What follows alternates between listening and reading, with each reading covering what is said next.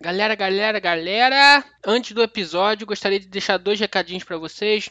O primeiro é para vocês irem lá no podcast do Gambiar Board Games, porque eles vão estar em breve no episódio número 100. Vai ter um super especial e eles já estão completaram o episódio 100 com 100 mil downloads e com dois anos somente de projeto. A gente vai chegar nem na metade desse número em dois anos de projeto. Então os caras estão trabalhando bastante, cara. Ouve lá porque a, eles vão chegar em breve no episódio 100 e vai ter uma série de jogos aí, muitos pesados aí, até chegar no número 100. E o segundo recadinho é que nós fomos entrevistados pela galera do Inteligências Lúdicas. É um sonho sendo realizado porque a gente é fã desses caras, do Manique e do Lepê. Nós fomos entrevistados por eles e eles já entrevistaram tanta gente importante que a gente está se sentindo mega importante agora. Espero que não suba a nossa cabeça, né? Porque eles já entrevistaram o Kinesia, por Kinesia fez Ra, fez Amorre, fez... Putz, tem tanto jogo que o cara já fez. Entrevistaram ninguém mais, ninguém menos que Martin Wallace, que fez Age of Steam, Press. Se eu for nomear todos os jogos que esse cara fez, eu vou ficar falando o nome de jogo aqui até amanhã, então... É, putz, sensacional, cara. Andrea Versio, o cara que fez um dos melhores jogos, na minha opinião, já feitos de alocação de dados, que é o Kingsburg. Tem o Fábio Curry, da Simons, enfim. Cara, tem muita gente que ele entrevistou, muita gente muito importante pro hobby e grandes designs. Dá uma olhada lá, eu tenho certeza que você vai tirar muitas informações legais dessas entrevistas exclusive. Temos uma outra live com eles lá no canal deles no YouTube. Na quinta-feira, se eu não me engano, fique ligado para saber qual é o tema e qual é as, os horários certinhos para você poder assistir a gente ao vivo. Aliás, como esse sucesso aí dessa entrevista está subindo a minha cabeça, eu preparei um mini teaser para vocês assistirem aliás, ouvirem parte da entrevista em alguns momentos interessantes. Então fiquem aí com o nosso teaser da entrevista com, com a galera do Pesado ao Cubo lá no Inteligências Lúdicas.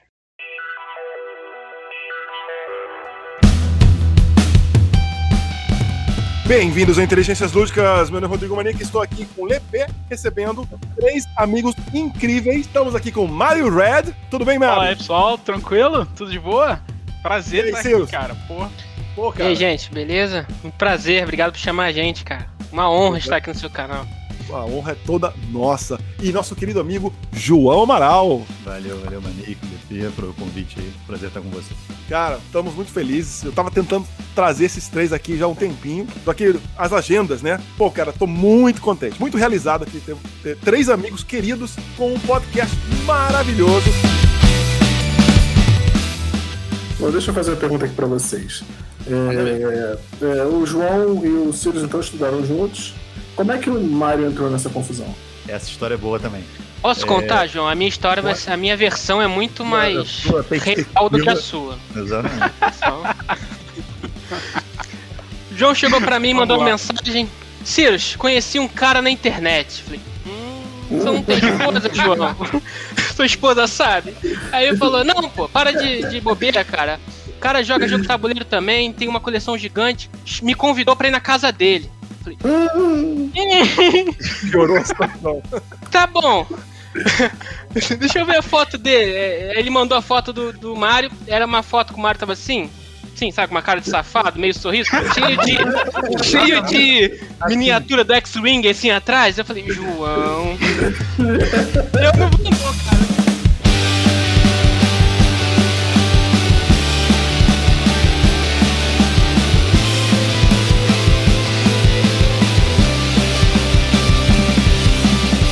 Cara, vocês têm umas entrevistas muito legais, cara. Muito legais. Como é que é? é? Quão difícil é gravar? Porque o processo que vocês fazem, cara, eu fiquei assim, cara, como é que eles fazem? Né? Eu achei fantástico isso, porque vocês dublam. Então, quando eu tava ouvindo, eu imaginava o cara falando. Vocês fizeram de uma maneira tão bacana, tão original. Como é que foi isso, cara? Na primeira coisa, a gente tem entrevista, a gente tá júnior, né, cara? Vocês estão entrevistando é. aí quase um a cada dois dias. A gente é, tá. Nossa, é um episódio especial. Tá... Não, mas vocês fizeram um é. em inglês, para que a galera quiser ouvir, e o Original. outro em português. Eu vou eu não, consigo, eu não consigo jogar, eu não consigo, eu sou incompetente, eu reconheço. Cara, não dá, o João pega uma peça, olha no celular, manda mensagem pra esposa, bota a peça no quadradinho. Eu tô lá, já peguei 75 peças, já montei a nave e a minha nave explode no primeiro perigo e o João tá lá. Eu tenho uma opinião muito particular com relação a esse jogo. Isso pra mim não é um jogo. Essa, essa bosta é um quebra-cabeça que depois você congelou no dado pra ver quem morre. Porra, isso, Isso aí. Isso aí. Não tem, não tem. Não tem. É a do pato com mulher.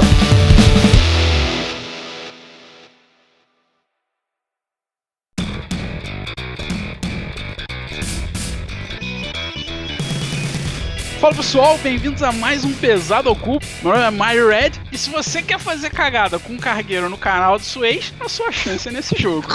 Porra, Mário, acabou com a minha frase, cara. Eu ia falar do canal do Também, também tinha pensado nisso. Era óbvio a piadinha do canal do Suez. Pra quem for ouvir esse podcast daqui a alguns anos, no momento da gravação desse podcast, Entendeu nada, um navio encalhou no canal de Suez, acabando com mais de 30% do comércio intercontinental do mundo.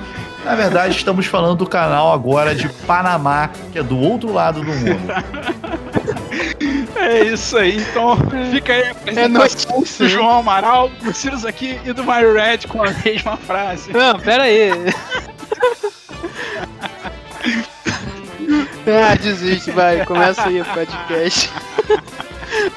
Ah, muito bom, pessoal. Tá vendo? Apesar do cubo também é informação. Bom, no episódio de hoje gente vai falar aí do Panamax, que é um jogo onde os jogadores são controladores de navios cargueiros navegando entre os canais aí, o canal do Panamax, para levar essas mercadorias, né, de um lado pro outro ali do, do, do mundo. Então, fica de olho aí que daqui a pouco a gente volta com o jogo.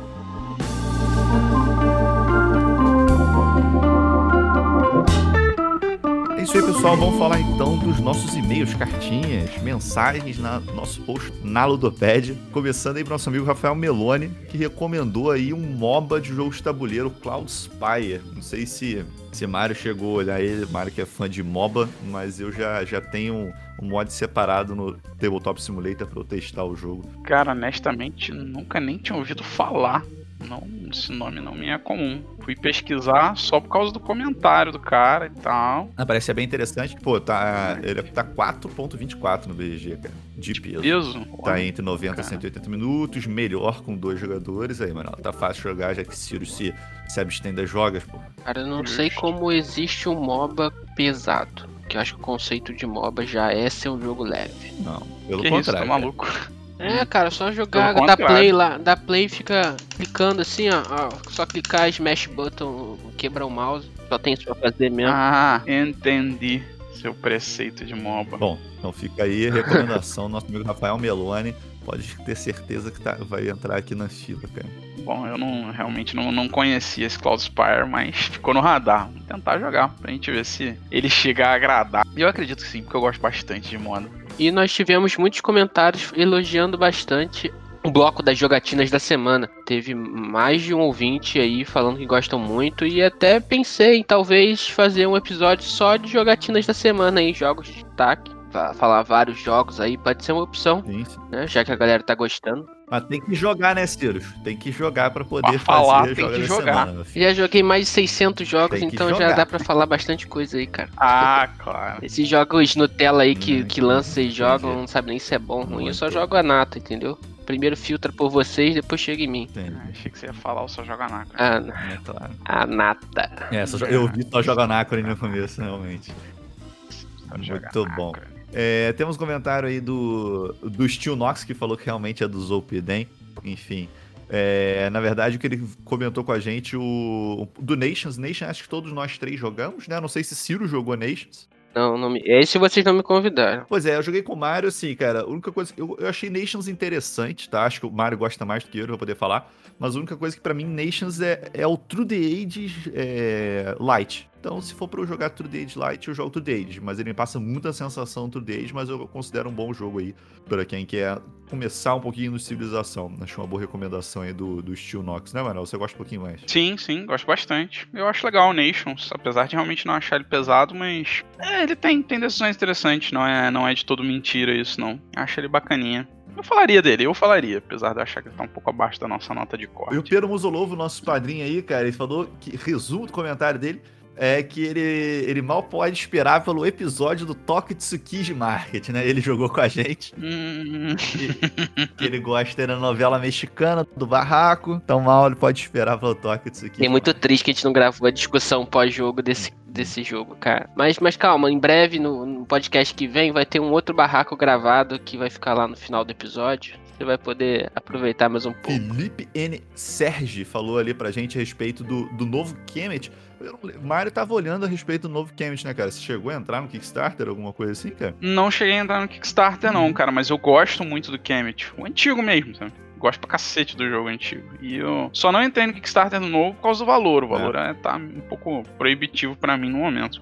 E comparado ao jogo antigo também, né? O jogo antigo era 250 padrão, né? reais, 300, você achava uma cópia, às vezes, lacrada. É, e a no- o novo, o novo padrão de jogos tá meio complicado. E eu falei aqui pra ele até que estou esperando lançar o novo pra galera vender o antigo e eu poder comprar o O antigo. que você gosta? É, é, pois é. Eu compraria o antigo tranquilo, porque eu acho que não mudou tanto assim, tá? Do que eu li das regras do novo. Não tem nada Nada demais, né? super, ultra, mega diferente, inovador, que vale a pena você pagar 500, 600 reais a mais do que numa cópia antiga, não. E ele perguntou aí pra vocês, vocês jogaram Cry Havoc ou não, né? Roda bem dois, três jogadores Cry Havoc? O que vocês acharam? Quem- o Kemet? Cry Havoc, Cry Havoc. Ah, o Cry Havoc. Jogamos, eu acho que a gente jogou só em três, né? A gente nunca jogou em quatro com alguém controlando lá o- aqueles. os orcs, os trolls, os trolls da montanha, sei lá, um negócio assim. A gente jogou em três, acho que eu e o Ciro jogamos duas partidas só. Eu vendi o jogo depois dessa. Da, a gente ter jogado a segunda partida. A gente teve a sensação de desequilíbrio, que é uma sensação que eu acho que todo mundo reclama, não é algo entre nós, é, é algo comumente aceito que o jogo é desequilibrado. Não sei, cara, a sensação que eu tive é que ele funciona melhor com três, porque os trolls são meio desencaixados, né? Eles são uma. como se fosse um assimétrico ali, um jogo à parte, eles seguem umas regras diferentes de como você vai. como você faz o recrutamento deles no tabuleiro, combate tudo mais. Ele é um pouco mais passivo no jogo. Então eu diria que 3 é o melhor número. Não, não sei se 4 eu jogaria. Mas enfim, como é um jogo. Tem, sofre desse problema de desequilíbrio aí meio mórbido. É um jogo que eu não faço nem tanta questão de jogar novamente, na real. Mas é, ele, ele perguntou aqui se superiria o Rising Sun em termos de combate. Se seria uma boa opção pra conhecer esse estilo. E eu acho que sim. Sim, pra esse. Pro sistema de combate, eu acho que sim. Até pelo preço, né, de um jogo comparado ao outro, eu acho que sim, vale a pena. É, o Cry Havoc tem no mercado nacional e tal. Não senti tudo isso que o Mario sentiu. Eu gostei do jogo, achei divertido. Não teria na minha coleção, mas é divertido. É um jogo de porradinha clássico aí, estilo Kemet. E eu acho que a gente jogou com quatro jogadores também, sim, Mario. Jogamos com Mas com três foi mais interessante. Eu não lembro, realmente não lembro de ter jogado com Troll, de alguém ter jogado com os Trolls, não. Enfim, é, assim, eu, jogo, eu jogaria de novo, não tem problema não. É só mais a questão de, assim, não teria na coleção e não seria um jogo que eu... Seria minha primeira opção pra jogar numa tarde de jogos. Muito bom. E o FF Hanks botou aí pra gente pra, pra encerrar, que gente, ele sentiu um pouquinho de, primeiro a respeito do podcast no YouTube, cara, te dando uma resposta. Tivemos problema em relação ao áudio, cara, tive troca aí do microfone, ficou com muito eco e acabou que não deu pra subir no YouTube esse episódio. Eu vou até tentar tratar o áudio nesse meio tempo, mas não dá eu prometer se a gente vai conseguir subir pro YouTube esse episódio, mas vou prometer nos próximos a gente conseguir ajeitar isso. Troca aí de equipamento realmente sacaneou um pouco o nosso áudio. Caraca, João. Tive que tomar banho, cara. Tive que sair, tomar banho, fazer a barba pra ficar bonitinho no vídeo. Tu não vai postar o vídeo. Podia ter ficado todo sujo mesmo, cara. Porra. Pois é. Enfim, e ele perguntou um pouco da falta do sistema do Commands and Colors, né, cara, que tá no Memoir, Battle of Westeros e tudo mais. E perguntou a nossa opinião a respeito do, desse sistema de combate. Mario que jogou bastante Memoir, né, cara? Cara, eu não considero um sistema muito diferenciado, não. É o sistema de dadinho pra mim, né? O sistema de combate dele é rolar dado e ver qual unidade você matou. Ele tem uma diferença na ideia de que os dados têm alvos diferentes, né, cara? Não é que o dado é acerto ou é erro. Uma face do dado acerta um tipo de unidade, outra face do dado acerta outro tipo de unidade, outra face do dado acerta um terceiro tipo de unidade, e assim sucessivamente. Ok, é, é diferentinho, tá? Mas não acho que seja ah, tão diferente assim que vale a pena citar. Até por isso não entrou aí no, no, no- no nosso top 5, no meu top 5, pelo menos. É, vou te falar que, que eu acho mais legalzinho do, do Commands and Colors é o. É aquele. É o Fog of War, né? Que é estilo que a gente jogou aí, o Hammer of Scots e tudo mais, que ele segue aquela a linha do, dos blocos, né? Do combate em blocos e que o jogador, que, a- que é o atacante, né? Que controla aquele exército, que ele vê que tipo de exército que é. Fora isso, ele só se revela no momento do combate. Eu acho esse esquema bem interessantinho, mas realmente não é tanto o foco do combate, sim da jogabilidade. Né? Sim, por exemplo, Commands and Colors acabou que eu nunca joguei. Eu conheço, sei do sistema, sei das paradas do Fog of War, mas acabei nunca conseguindo jogar. É um que eu tenho leve interesse. Mas entre o Memoir e o Battle Eu gosto bastante dos dois. Prefiro um pouquinho o Battle War, o antigo, a primeira edição. Apesar de, de não ter nenhum dos dois, mas jogaria felizão, assim. Eu só acho eles um pouco limitativos, porque são só pra dois jogadores. E quando eu penso em jogos pra dois jogadores, eu sempre tenho outras opções que eu gosto muito mais do que eles, apesar de eu não achar eles ruins.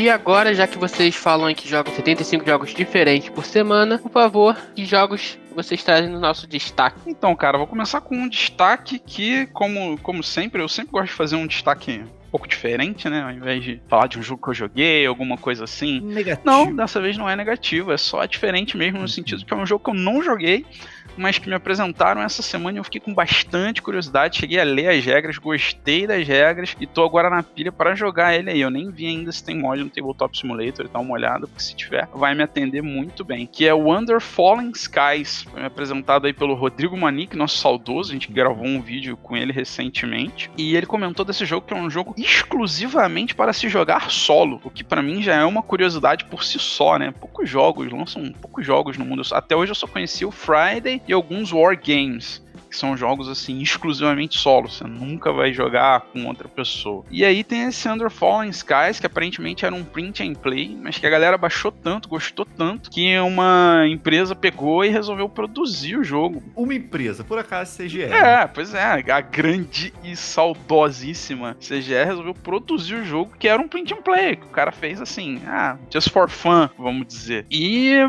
pô, cara, pelo que eu li das regras, eu gostei do jogo, tá? Ele usa um sisteminha de escolha de ações por dados, tá? Aquele padrão, relativamente padrão, né? Onde você vai rolar dados e você vai escolher locais para alocar esses dados, mas com um twistzinho razoavelmente diferente. Se você escolher alocar um dado de valor baixo, é tipo jogos, a ideia de jogos cooperativos onde você tem uma coisa ruim sempre vai acontecer, né? Vai ter uma coisa ruim uma, e uma coisa boa acontecendo. Então, se você escolher um valor de dado baixo, você vai ter uma coisa ruim pequena, entre aspas. Se você escolher um valor de dado alto, você vai ter uma coisa ruim maior.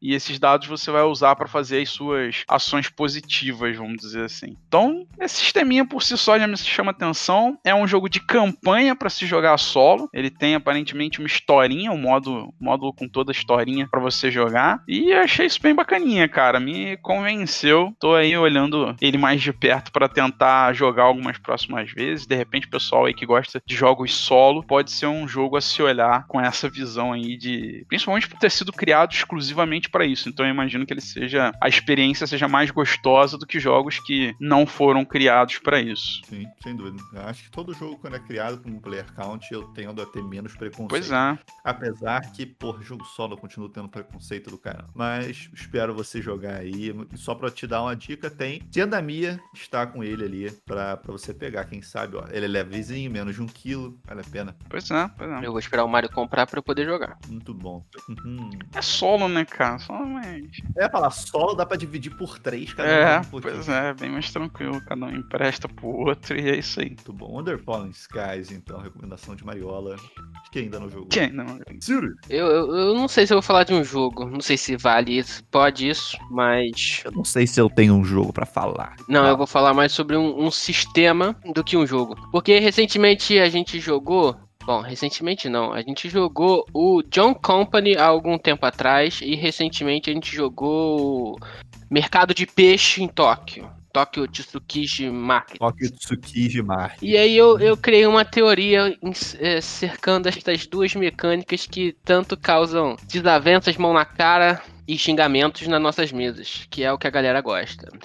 então, Então eu vou trazer aqui minha teoria, porque eu, eu, eu vejo esse jogo como um estilo de jogo que eu chamei de onda. Então, imagina que tem três jogadores no mesmo nível ali, no nível zero, e de repente um deles fica no máximo da onda, enquanto os outros no mínimo da onda. E para você conseguir fazer com o cara que no máximo da onda caia, os outros dois têm que tentar juntar as suas porções da onda para elevar essa curva e diminuir a curva do outro. Mas quando você faz isso, um desses dois jogadores pode não ficar no topo e provavelmente não vai dessa nova onda que está sendo criada. Então é um jogo que vai se movimentando. Na hora o Mario vai estar tá no topo, daí eu e o João vão ter que se juntar para derrubar o Mario. E aí o João vai ficar no topo, eu vou ficar embaixo.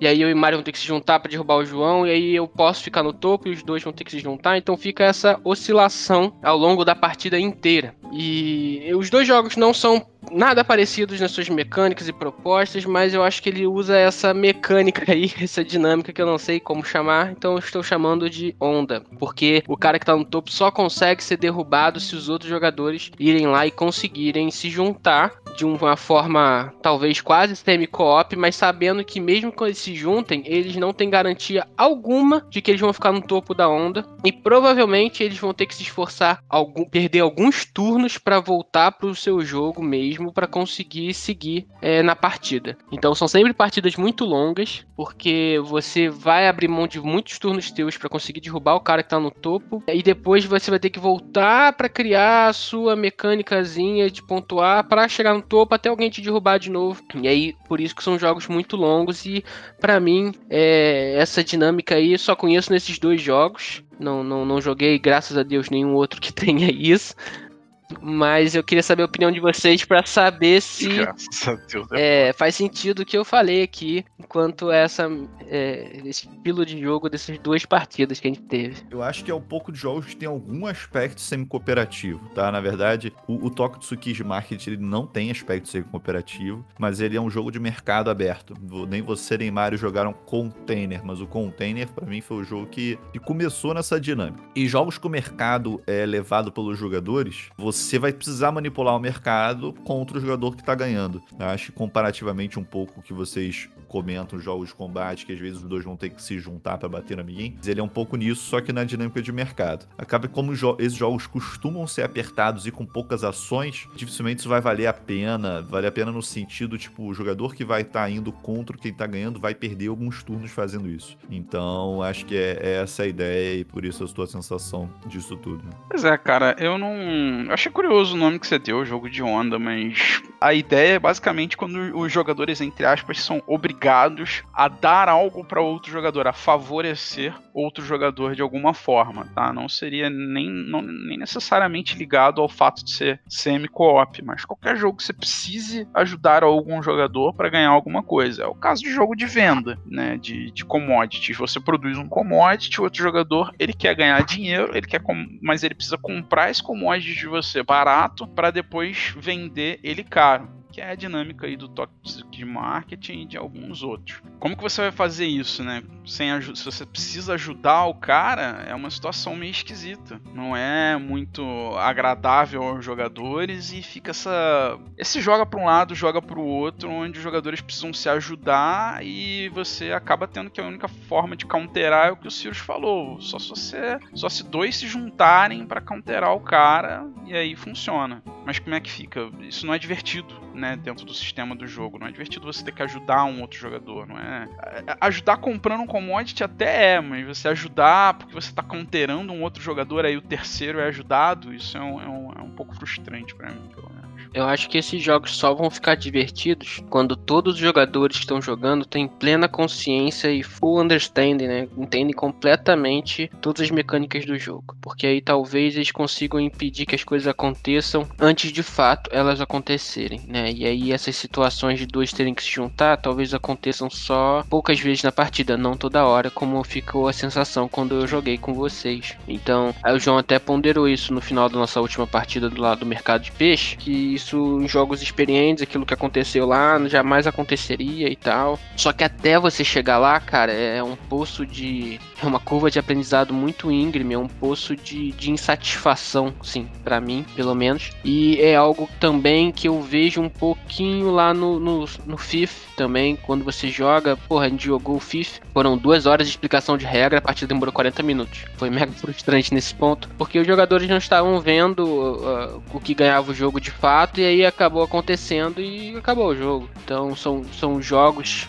para mim que você precisa ter o completo entendimento de todas as regras, de todas as situações, para você de fato ficar mega divertido a partida. É isso aí, eu acho que um, um pouco você colocou a minha opinião, cara. Jogos que tem tudo muito aberto no sentido de o controle da grande parte das dinâmicas do jogo é feito pelos jogadores, os jogadores têm que estar com pleno entendimento do jogo. E normalmente alguém vai ganhar na escorregada do outro, além de, obviamente, suas, suas jogadas. Mas mais do que tudo. Enfim. É, vou falar então do, do meu destaque da semana. Quem acompanha o nosso nosso Instagram, já coloquei ele no, no meu destaque. Eu joguei mais um jogo do designer que eu não gosto, mas eu continuo jogando, que é o Stefan Feld. Hum. É uma opinião, é uma opinião que causa aí tumulto, que tem muita gente que gosta de Stefan Feld, mas o Stefan Feld para mim, ele tem grande mérito, já falei isso algumas vezes, na criação dos jogos dele, que eu acho as dinâmicas e as mecânicas que ele usa sensacionais. Então, sempre que vocês, quem tiver interesse aí desenvolver um jogo alguma vez na vida, ou entender um pouco mais nessa questão dos jogos de tabuleiro, a questão mais mecânica, joguem jogos de Stefan Feld, porque eu acho que ele cria de maneira muito original é, dinâmicas muito interessantes, gostando ou não do jogo. Então continuei na minha saga de, de busca do conhecimento de game design com Stefan Feld e eu joguei o Bora Bora. Busca conhecimento. Hum. É Tebilu busque conhecimento. Tá. Cara, você parece para mim mulher de malandro ou homem de malandra. Assim, mulher não gosto não, mas... Tá sempre correndo atrás. Tá bom, vamos lá. É, sempre correndo atrás. Já teve até Castle of Burgundy, já teve todos os jogos dele. Já tive todos eles, eu tive dois jogos Já teve, sim. É, teve uma porrada deles. Eu tive Castle of Burgundy e aí você fala, pô, bom jogo, mas... Então, tá é, bom, todos. Tá o cara tem Teve dois jogos, jogos dele. É, e sempre que alguém tá jogando, você, pô, Aí tá aí, vou jogar também. É, mulher de malandro. Enfim, mas o. O que, que, que, me, uh, que, que me atraiu no Bora Bora? Né? Que Bora Bora, primeiro, é, continua sendo Feld, tá? Então, Feld, eu já chego no jogo sabendo do desprezo completo pelo tema. Então, eu já chego sabendo que isso vai acontecer. Então eu vou já procurando o que, que eu acho interessante da mecânica do jogo e tudo mais. Bora Bora, porra, é um jogo de 2013 e não vou falar do tema porque ele é inexistente, mas eles têm umas dinâmicas muito interessantes. O jeito é, que o Feld colocou o contrato do jogo é muito interessante e tem muitas coisas juntas que eu gosto. Tem um engine buildingzinho com os com a tribo ali, os homens e as mulheres da tribo. Tem um pouquinho de área control que eu não gosto tanto, mas é uma control bem leve, na verdade, não é nem é, muito área control no, na raiz aí do, da definição. Então, o conjunto das coisas do Bora Bora me agradou bastante. Acho que é um jogo aí que vale a pena vocês jogarem, mas novamente, para quem, como a gente, gosta muito de jogo temático, como a gente gosta muito do Flada, por exemplo, tem que chegar sabendo o que, que é o jogo do Field. O jogo do Field ignora o tema, joga mecânica, aproveita a mecânica, né? Acho que é, acho que é um pouco disso. Tanto que agora eu tô procurando aí uma mesa, devo jogar com o pessoal aí nos próximos dias, o Bonfire, o último lançamento aí dele, que é sobre alguma coisa a respeito de uma fogueira de gnomos, cara, uma coisa nesse sentido. Não tenho noção. É, não, cara, não precisa ter tema, não. Ó, vou, vou, ler aqui pra vocês, ó. A, a, o, as bonfires são o fonte de luz e energia criada pelos guardiões da luz para clarear as cidades de um planeta escuro. Os residentes, é, apesar disso, começaram a explorar essa, essa bonfire para ganho pessoal. Os guardiões desapontados recuaram e deixaram as bonfires extinguirem. Os cidadãos não podem mais viver agora nas cidades que estão na completa escuridão. Você é um grupo de gnomos, esse é o tema de Bonfire. Eu vou chegar ignorando o tema completamente mais uma vez, mas eu tenho vontade de jogar. Tá, né? não, tem que levar a sério o tema, João. Pô. É, eu sou, sou um grupo de gnomos numa cidade escura. Kingdom Death Monster com gnomos. Deve ser até melhor. Cílio, você sabe que o teu argumento que não Death Monster nesse podcast é não serve, né? Cara, eu nunca consegui expressar o meu sentimento pelo É esse é inexpressível, Nunca me deram voz, cara, não me é um excluíram jogo- no podcast. me editaram lá no podcast quando, do Gloomhaven quando comecei a falar do KDM. É, vocês são foda, cara. Eu vou, eu vou gravar um podcast só meu, falando mal do King Isso. Um episódio. Cirus solo. Episódio solo. Por começar pela essa merda de nome que ninguém consegue pronunciar direito. Ninguém, né? Ninguém. Nenhuma Ninguém pessoa consegue. consegue pronunciar.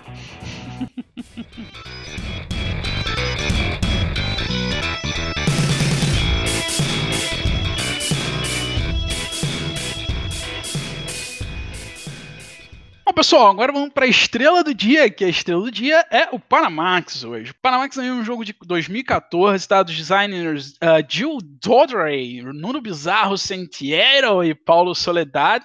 Paulo Soledad, inclusive, eu já ouvi esse nome em. Já algum ouviu, momento. né? Nuno so Santiago e Paulo Soledad, já ouviu. São os caras aí que desenvolveram alguns outros jogos, como por exemplo Madeira, que eu sei que o João é fã, o Nippon, que eu sei que o João é fã. Falei mais de zoeira pro Joãozinho ficar irritado. Bom, o Eu artista. nunca entendi por que você fala Madeira. Que Madeira. é a pronúncia, é a pronúncia em inglês do Chaka. Ah, a gente deveria falar Pain and Max, sei lá, ou algo do gênero, talvez. É. Bom, artista Felipe Alves e Gil Dory, que também é um dos designers, então o cara fez design, fez a a arte, tá? Publicado aí por algumas editoras, MSA Board Games, a Stronghold Games, eu acho que é a edição mais famosa, tá? Mundialmente, provavelmente, aqui, se algum de vocês que tá nos ouvindo tem, é a edição provavelmente da Stronghold Games. Jogo aí para 2 a 4 jogadores, segundo o BGG, a partida dura 100 minutos, eu acho justo, talvez um pouco abaixo. As nossas partidas que a gente tem jogado, acho que duraram cerca de duas horas, duas horas e meia, correto, pessoal? Uma hora e meia, uma hora e meia, eu acho. Não, uma hora e meia jamais. Jamais, não, Jamais. não, não. Pode botar- Duas, eu lembro, duas pessoas deu uma hora e meia, com mais pessoas demora Ah, meia mais hora mais aí. Quem se jogou Panamax com dois? Ah, Você, é. porra. Comigo, jamais. Quando a gente morava junto, jovem, a gente jogou, eu e você, a gente teve uma partida sensacional que a gente descobriu lá uns mecanismos diferentes de sacanear um amiguinho no jogo, mover o barquinho do outro, lembra não? Talvez, talvez, talvez. Uma partida bem maneira. Para dois jogadores, talvez o tempo do jogo aí bata, mas eu não acredito, não levo muita fé não. Só joguei com três ou quatro e sempre levou um pouco mais que isso. tá? Ah, ele é um jogo que está no ranking 3- 632 do BGG, no ranking geral, né? Ranking estratégico 346 no momento desta gravação e tem um peso segundo o BGG de 3.75. Vamos abrir aí a discussão clássica do pesado ao cubo. Concordam? Discordam? E por quais motivos, pessoal? Cara, é, é raro eu discordar desse assunto. Não discordar, mas é raro eu fazer a parte que vocês costumam fazer. Eu acho que o Panamax ele tá um pouquinho over no, no peso dele no BGG. É, as dinâmicas do jogo elas são muito simples, a questão da seleção de ação e como você vai executar as ações. O peso dele vai um pouco na interação com os outros jogadores e as coisas que vão desencadear essas interações. Só que, grosseiramente, existem duas ações para se fazer no jogo. Eu não acho que um jogo que vai se poder fa- fazer duas ações ele vai ter um peso 3.75 no BGG. Acho que, resumidamente, Ok, sua colocação, Sirius aqui. É meio complicado falar sem explicar um pouco do jogo, né? Mas você tem barquinhos andando de um lado para outro do canal. Você pode mover os barcos dos adversários ou os seus. Então, quando você move o do adversário e quando você move o seu, é o que traz o brilhantismo do jogo e traz o peso para ele. Porque às vezes você vai ter, sei lá, cinco movimentos de barco, sem conseguir visualizar o mapa inteiro e fazer as melhores jogadas, mas você pode influenciar, prejudicar o, inimigo, para ele numa região que vai ter uma taxa, ele não vai ter dinheiro para pagar. O peso dele também está relacionado aos às ações, né? Você pode comprar ações das, do adversário, as suas ações, ou manipular eles no pregão, né? Subir, valorizar ou desvalorizar a ação. Então isso também traz esse peso para o jogo. Quando você vai escolher, porque você escolhe uns dados para fazer umas ações. Então, qual dado você vai escolher? Porque ele vai te dar aquela determinada ação e como você vai executar aquela ação, é, é, nesse jogo é particularmente é, diferente.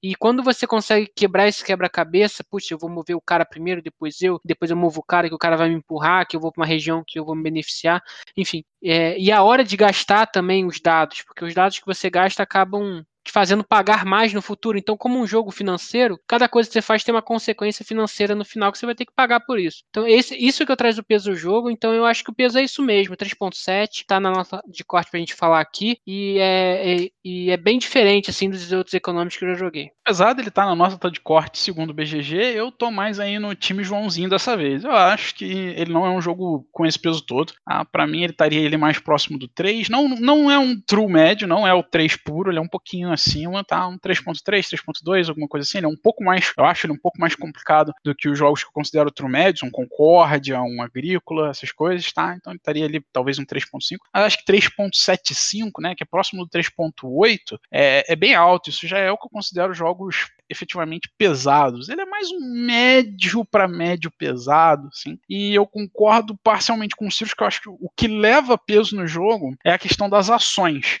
Ah, é você saber o timing de você comprar a ação baseado no mapa. E eu acho que é isso que a galera deve ter, pode sentir um pouco mais dificuldade de ver, de conseguir visualizar e de conseguir entender como, como se aproveitar disso a seu favor. Como você conseguir tirar proveito de ver o mapa, ver quais jogadores estão com maior potencial de crescimento de ações e tentar comprar ações daqueles jogadores. Isso não é tão trivial no jogo, mas tirando essa pequena parte, o restante do jogo eu acho ele bem simples, bem ali no, no 3, ah, e essa parada para mim é que sobe um pouquinho pro além 3, vamos chamar assim. Mecânicazinhas aí do jogo. O que a gente tem de mecânica nesse jogo, Ciruzão? Conta pra gente. Segundo o BGG, são uma porrada delas, mas basicamente as mecânicas desse jogo é point to point. Você tem que mover seu barquinho através do canal, do ponto A até o ponto B. E você também tem o draft de, de dados. É, não sei se pode chamar draft de dados, pode. Você vai pegar um dado, mas é dado igual para todo mundo. É um draft, sim, é um draft sim, de dados. Sim, sim, sim. Porque é um cada lado do dado só te dá mais força ou menos força na ação.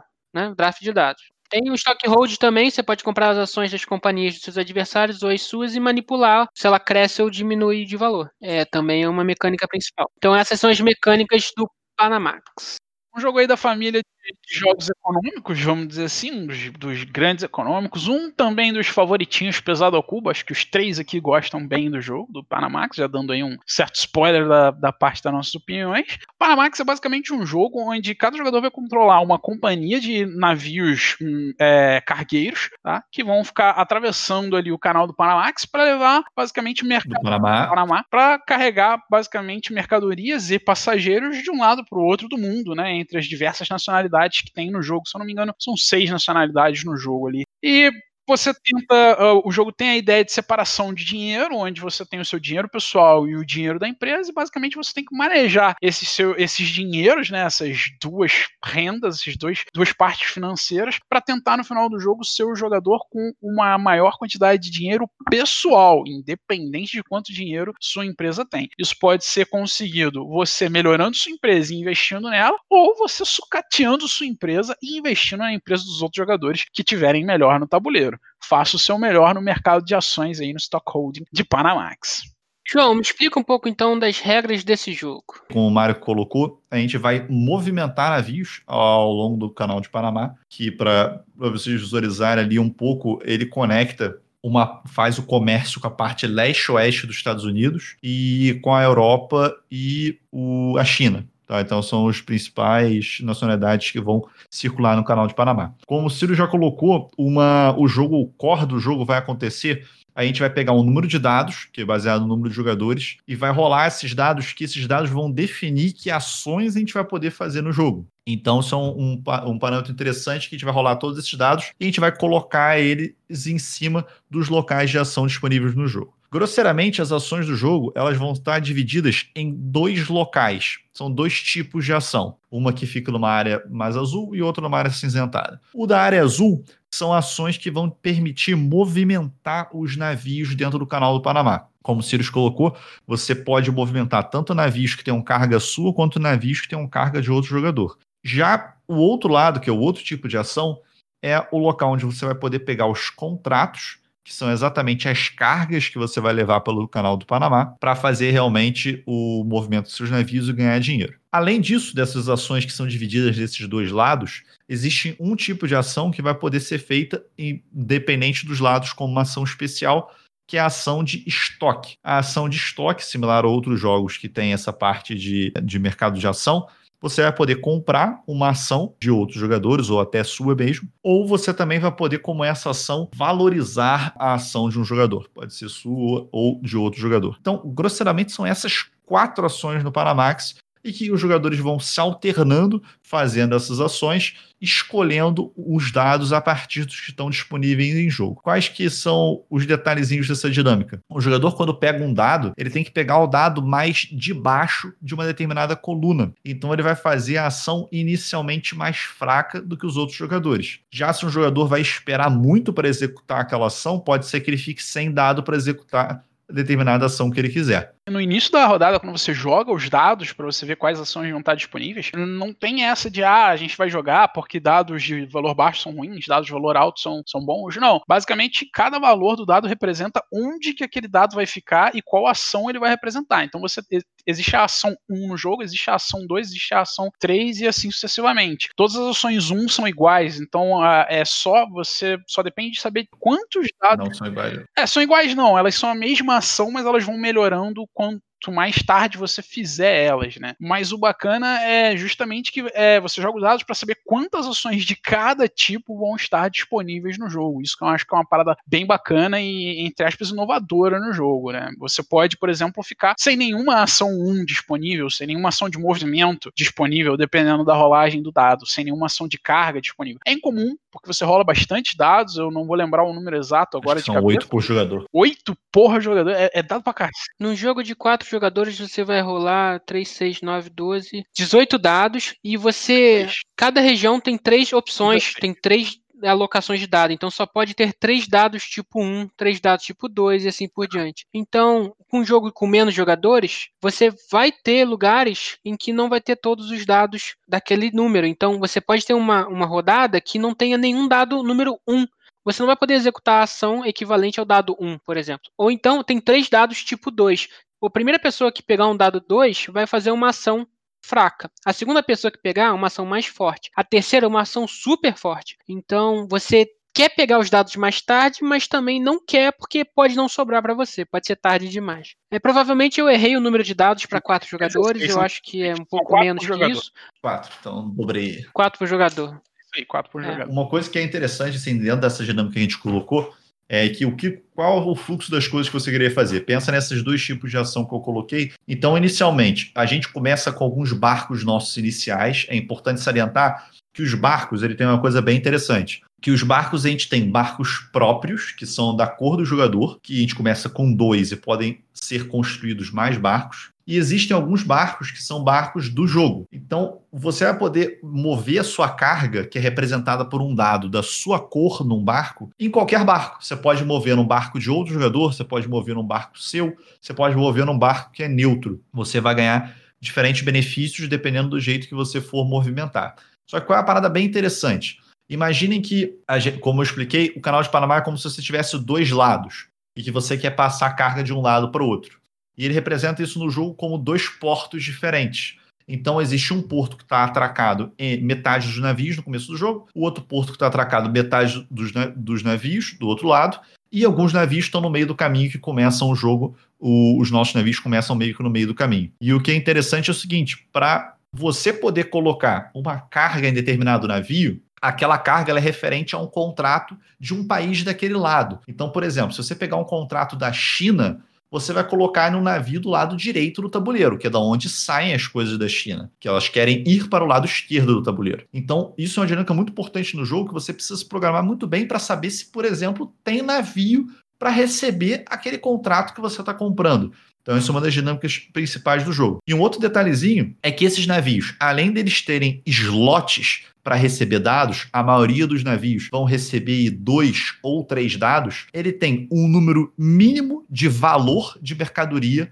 para esse navio sair de um porto e também tem um número máximo que esse navio pode receber em quantidade de mercadoria. Então, às vezes, é importante fazer essa conta de qual o valor da mercadoria que você está levando, porque mercadorias de valor mais alto te dão mais dinheiro, mas também podem fazer com que o seu navio saia vazio, não cheio como é o ideal para você ganhar mais dinheiro, ou também podem dificultar que você saia de um porto. Então, essa é uma das dinâmicas bem interessantes no Panamax. Só para exemplificar um pouco melhor essa dinâmica que o, o João comentou, uma ação, por exemplo, a de número 5, é comprar um contrato você compra um contrato disponível lá. Esse contrato vai ter um número nele que é referente a um dado seu que você vai pegar e vai setar para aquele número que está escrito no contrato. Quando você quiser fazer a ação específica de botar um container num, num barco, você vai pegar esse dado que está nesse, tá nesse seu contrato e alocar dentro do barquinho que o João falou. Se você botar o número 6 e o barco, o máximo que ele aguenta é o 6, então nenhum outro jogador consegue botar containers nesse barco. Você pode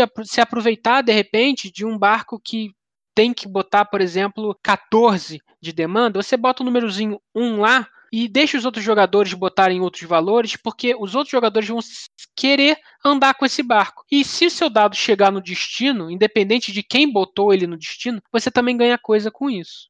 É isso aí. Uma coisa que é importante é que o dado que é do jogador, sempre que ele chega no destino, ele vai dar dinheiro para aquele jogador que é o dono do dado. Já quem é o dono do navio que chegou no, no, destino levando dados, ele vai ganhar um benefício adicional por chegar com o navio de sua propriedade. Então, são umas dinâmicas que são bem é, legais no jogo. E é bacana também que no final de uma rodada, é, quando os dados disponíveis para fazer as ações terminarem, todos os dados que, que tiverem com containers que estejam no jogo, em porto ou no trajeto, vai ter que pagar a taxa por isso. Então tem lugares que você vai pagar mais taxa, então você tem que conseguir gerar a sua economia pessoal, a sua renda, para pagar essas taxas. E os seus containers que foram entregues no destino, eles vão para um local específico que, que não vão ser cobrados nada por ele. Mas na rodada seguinte, ele anda para um segundo step, que vai ser o lugar, um dos lugares mais caros para o seu dado estar. Porque ele está, o seu container, seu dado está dentro de uma warehouse. Ele tem que você está ocupando o espaço de alocação dele ali. Está pagando aluguel. Ele está pagando aluguel, exatamente. Ele incentiva que você compre contratos para tirar esses dados desse local. Mas quando você faz isso, o dado na carta você paga e quando você bota ele no tabuleiro você acaba pagando. Então existem momentos e quantidades de dados que você tem que prestar atenção para estarem se movimentando ou estarem parados. De qualquer maneira você vai pagar.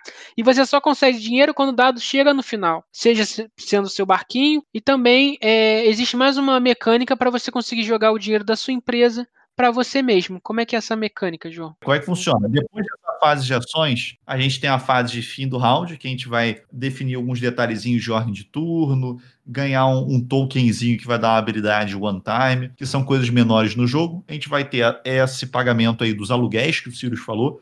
Em Panamax, mercadoria boa é mercadoria que anda. Se a mercadoria está parada, você vai pagar aluguel porque a mercadoria ficou parada. Onde quer que ela esteja, você vai pagar, só vai pagar mais ou menos. Se você não conseguir pagar, vai tomar um empréstimozinho bom e velho Eurogame. E depois disso, a gente vai poder ganhar dividendos das companhias que a gente tenha ações, né?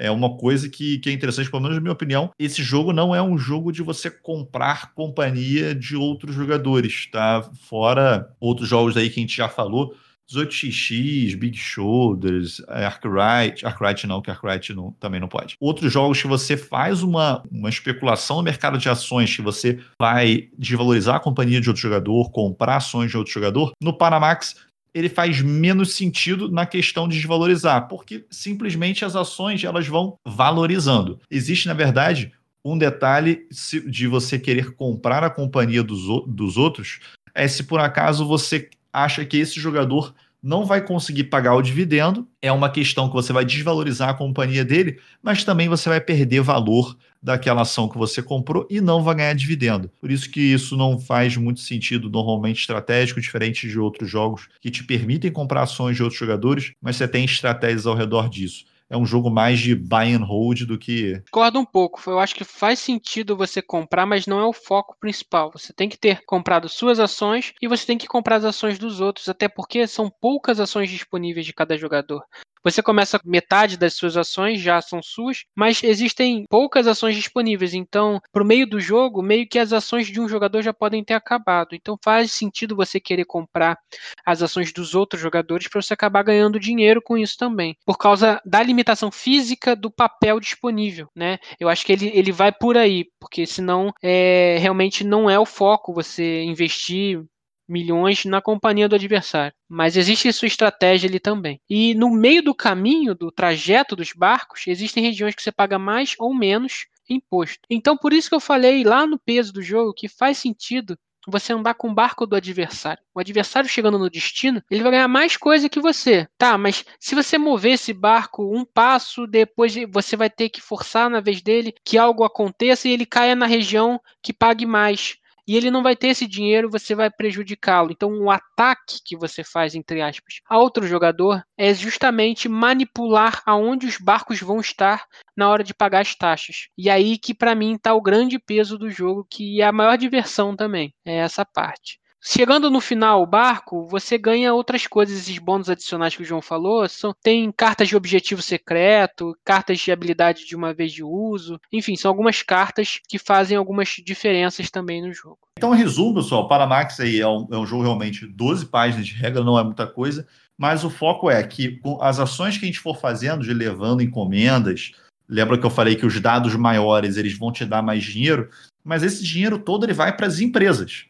Tá? É um dinheiro que fica, ele fica detido na mão das empresas. Isso vem aí das dinâmicas de Arkwright, 18xx, apesar de ter sido o primeiro jogo que eu joguei com essa dinâmica, que eu me apaixonei, mas o que realmente dá dinheiro pro jogador vai ser o pagamento de dividendo das suas empresas e o seu valor de portfólio, que é o que ganha o jogo. Bom, o jogo passado, toda essa dinâmica aí, ela vai ser, ele vai ser jogado em três rodadas, onde em cada rodada cada jogador vai jogar com um dado, fazer uma das ações vinculadas àquele dado. E é basicamente isso. Então são, entre aspas, aí 12 tomadas de hum, decisões hum, que, que você vai fazer, apesar de que algumas dessas tomadas de decisões são um pouco maiores que isso, porque o dado nem sempre é uma ação só, né? Às vezes um dado são quatro movimentos e você vai ter que escolher ali como, como dividir aqueles movimentos entre os diversos barcos. Você pode mover um antes, outro depois, faz uma grande diferença e coisas do gênero, tá? No final, final dessas três rodadas, né? Novamente, cada uma com quatro turnos aí, a gente vai determinar o vencedor. E o, jogador, o vencedor vai ser o jogador que tiver mais dinheiro próprio, como eu já falei antes, né? Não independente de quanto dinheiro a sua companhia tiver, baseado na estratégia aí que você fizer de tentar investir na sua própria companhia ou na companhia dos adversários, nas ações dos adversários, ganha o jogador que tiver mais dinheiro.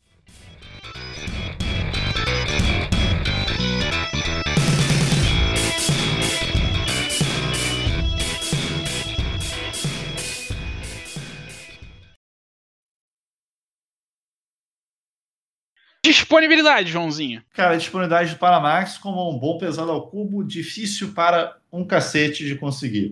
Tá? Panamax, na verdade, se você quiser conseguir muito uma cópia do Panamax, é, entre no BGG Market, paga nós BGG, e procura uma cópia de segunda mão fora, porque é um jogo difícil de conseguir. Aqui tá vendendo caro, vendi o meu bem caro, só por isso que eu vendi, porque eu tô querendo comprar de novo no futuro próximo. Bem difícil de conseguir, out of print nas lojas especializadas. É uma pena, porque é um jogo bom. E não era um jogo caro na época. Eu lembro que ele custava faixa de 35 dólares. Era um jogo, na média, na faixa dos jogos que a gente considerava. 40, 40 dólares, padrão. Médios, médios para barato de preço, né? Não era. E era uma produção muito boa. Gostava bem da. É um jogo que sempre pipoca aí na Ludopédia. Eu dou uma olhadinha porque eu tenho sempre vontade de comprar, mas o preço atualmente realmente está inviabilizando qualquer tentativa de compra desse jogo. Componente, manual, arte e design gráfico.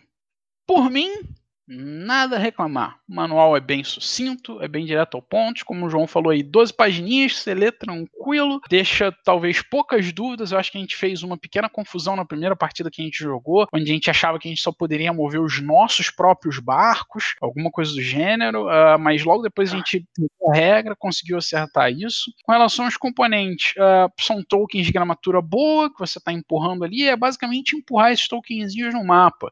Não tem nenhum detalhe ruim, tá? O design gráfico tá tudo onde tem que estar, tá, a organização do tabuleiro é boa. Os países, alguns países começam na esquerda, no mapa ali no tabuleiro, outros à direita, uma organização legal, traça o caminho bacana, né? Tem o desenho do canal do Panamá ali bem bacana, traçando o, o caminho das rotas que cruzam esses dois lados aí do, do globo. Tudo organizadinho, cara. Eu consigo visualizar bem o jogo, a tabela ali com os preços das ações fica mais ou menos centralizada no tabuleiro, num, numa posição que efetivamente não ocupa espaço do espaço de movimentação, né? De efetivamente de terreno por onde os passeiam. Acho que tá tudo organizadinho, nenhuma reclamação a fazer, mas também nada excepcional. Sério, eu odeio essa arte. Quando você mostrou esse jogo, eu falei, nossa, não quero jogar isso não. Olha essa caixa, velho. Olha essa arte.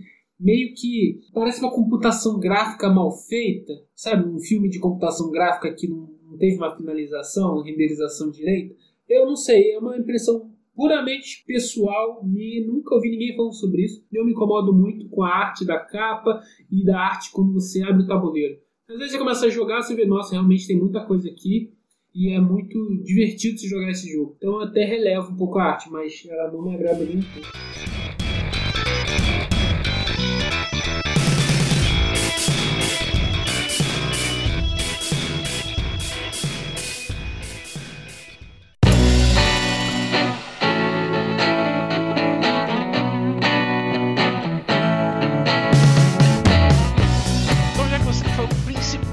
Reclamador da arte, e sobre o jogo?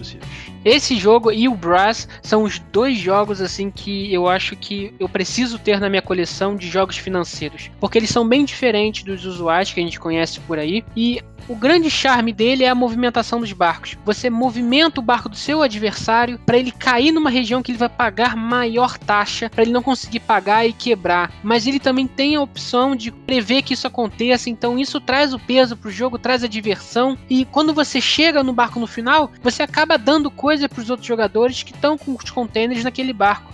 Mas se o barco for seu, ou se você tiver a maioria de contêineres ali, você também ganha, talvez equivalente ou mais que seu adversário. Ele, você desloca, muitas vezes, quando você o barco chega no final, habilidades de uma vez de uso ou pontuação de final de jogo que trazem um, um, um sal a mais pro jogo, que é uma carta que você usa, você consegue combar ela com as ações do jogo e fazer uma power play uma, duas vezes no jogo, que vai fazer uma diferença grande para você e para os seus adversários, mas é uma power play que vai beneficiar todo mundo porque os outros jogadores também vão chegar no destino. Então eles vão ganhar alguma coisinha também, então não é muito penalizante isso. É um jogo financeiro médio para pesado, diferente do usual que você está acostumado a jogar. Não vai sentar esse jogo e esperar um 18xx da vida, um jogo, um Arkwright, um jogo super complicado. Não é isso a proposta dele, e é por essa proposta diferenciada que eu gosto muito desse jogo. E eu acho e recomendo que vocês conheçam e pelo menos pesquisem um pouquinho mais sobre esse grande jogo Panamax. E ninguém venha me falar que é canal do Panamá, é canal do Panamax. Sempre chamei assim jogando e sempre continuarei chamando. Esclarecendo, o que é o Panamax é o maior navio que passa no canal de Panamá, com um palmo de distância entre as paredes do canal. Canal, canal é dele. do navio, certo? Canal do Panamax. Ah, é. É Então, o canal do quem está errado é o Panamá. senhor. mijou ali e marcou território dele, irmão. Tu vai mijar lá e vai tirar o território do Panamá? Tá bom. Hã? Hã? Não vai. Bom, Panamax é o meu jogo de economia no estilo de controle de companhia, compra e venda de ações favorito. Tá?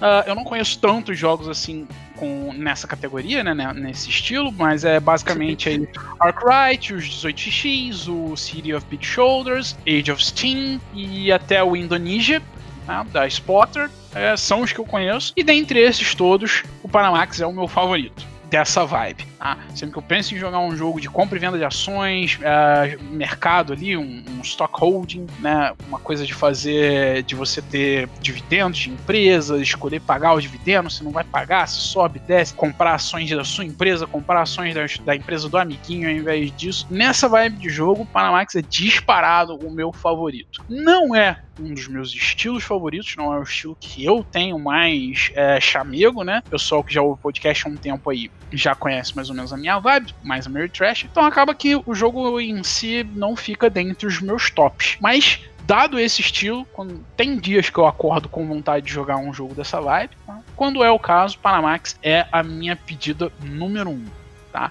A ideia de compra e venda de ações, que você tem que escolher se você vai comprar a sua e tentar investir em fazer sua empresa ser a melhor, ou comprar do adversário e ver se ele vai conseguir fazer a dele ser a melhor, eu acho muito legal, cara. Quando você tá jogando, isso traz uma tomada de decisão muito maneira, muito interessante. Você vê os caras comprando as ações da sua empresa, você tentar sucatear, ou você aproveitar o valor que eles estão investindo na sua empresa para valorizar ela mais ainda, para você tentar ter mais ações da sua empresa, para no final do jogo você acabar pontuando em cima da ajuda dos seus amigos. Esse tipo de jogo ele traz uma decisão legal, ele traz esse tipo de decisão bacana. Só que em jogos como o City of Big Shoulders, o 18X, o Indonesia, eu acho que eles são um pouco mais burocráticos em outras coisas do jogo, em outros detalhes do jogo. E ele acaba meio que escondendo, eles acabam né, meio que escondendo essa parte divertida. E o Paramax, ele não faz isso. Essa parte divertida é a mais destacada do jogo o tempo inteiro. Cada ação que você faz, você faz pensando nisso, tudo que você faz no jogo, você faz pensando nas ações, na compra e venda de ações ali da sua empresa e das empresas dos adversários, para você tentar aumentar o teu próprio patrimônio pessoal. Isso é divertido pra cacete, isso é maneiro. Quando, ele, quando o jogo consegue destacar essa parte, que é a parte legal dos jogos econômicos, é, é o auge. Para mim, é o que ele pode fazer de melhor. E eu acho que Panamax faz isso melhor do que os outros econômicos que eu já joguei. Então, selo joinha aí pro Panamax. Rapaz, você ter falado que é o melhor jogo, na sua opinião, eu achei surpreendente. Esse estilo, É. esse estilo você Rapaz. achou que eu preferia qual? Mario, Mario gosta bem, Mario gosta Pô, bem. mas- Você achou que eu preferia 18x ou City of Big Shoulder, sei lá? Cid Big Shoulder eu nunca joguei. 18x eu sei que não, mas. É porque o foco do Panamax não é esse de comprar, de valorizar a sua ação. Ele não tem. Ele tem isso, É, mas não é o foco, Na né? economia, ele tá falando É. um jogo econômico. É o foco. Não, esse não é o totalmente foco do foco, Panamax. É totalmente foco. É o,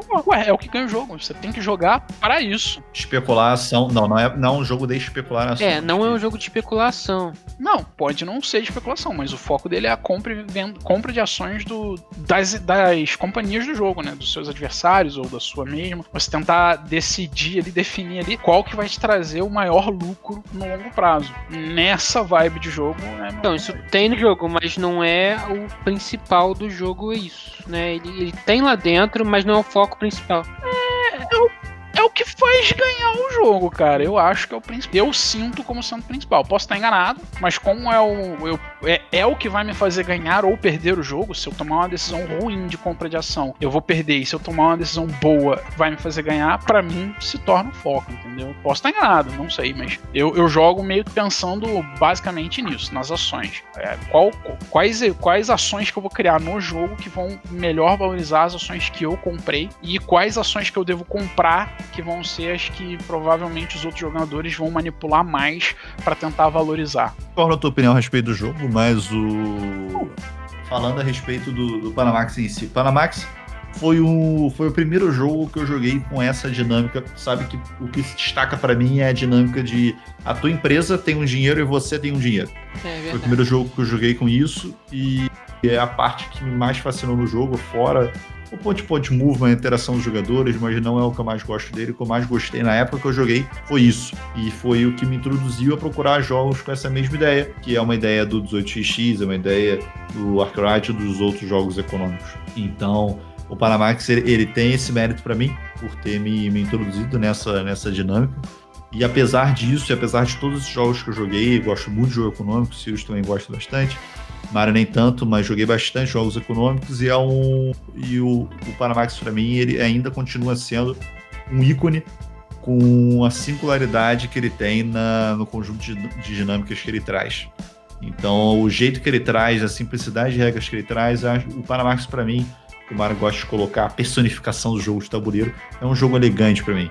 Apesar de que às vezes pode pensar, ah, pô, tem regra demais e tal. Não acho, acho que ele tem pouquíssima regra porque ele entrega de interação e tudo mais. Então, para mim, o Panamax, apesar desses outros jogos trazerem mais complexidade, que eu vá preferir jogar outros em determinadas situações, na maioria das situações, o Panamax para mim fica com esse jogo é, que faz muito com muito pouco. E fica aí o minha opinião de Panamax. João quase sempre passando a opinião da nostalgia, né? É, é, acho muito comum o João sempre, quando eu elogio um jogo, ele fala, não, porque a sensação que ele me passou quando eu joguei pela primeira vez. E o mais engraçado disso tudo é que provavelmente o João só jogou aquela primeira vez. Não, Panamax eu joguei umas 10 Não, partidas. Panamax a gente jogou bastante. As noites do Rio de Janeiro, cara, no ano de 2016. É a exceção que prova a regra. Justo, justo. Mas eu, eu diria até que Panamax poderia ser um gateway para esses jogos econômicos de especulação de estoque, dinheiro companhia, dinheirinho pessoal. É, foi o nosso e eu acho que deve ser encarado dessa forma, até porque ele não é tão pesado quanto os outros. Até já entrando aí nos jogos similares, se você procura o Panamax, gostaria de conhecer o Panamax ou outros é, jogos rebuscados que tem essa dinâmica de dinheiro da empresa, dinheiro seu, comprar e vender um pouco de ações, pensar na movimentação sua e dos seus inimigos, você tem um pé nisso no 18xx, mas começa pelo Panamax. Sim, é um bom gateway. Acho que a sua colocação é bem válida. Ah, serve como jogo introdutório para esse estilo de jogo. Não só pro 18x, mas também pro Arkwright, mesmo não sendo a. não tendo algumas das semelhanças da ideia. No Arkwright você não pode comprar, por exemplo, ações dos seus oponentes, mas ainda assim eu acho que se aproxima bem da ideia de você tentar ter companhia e ter que valorizar as ações da companhia, pro Arkwright, pro 18x e, como eu falei, o City of Big Shoulders. Também é, segue essa mesma vibe. Bom, e nesse jogo você também ele simula a vida real porque você também consegue deixar esta merda entupida aí, quebrando seu barquinho no meio do canal. Alguém vai te empurrar. Você consegue entupir a economia do jogo e ferrar com ela completamente. Se fuder todo. Ah, é, lá dá Dá, pra dá empurrar, pra né? Na vida real já é um pouquinho mais complicado.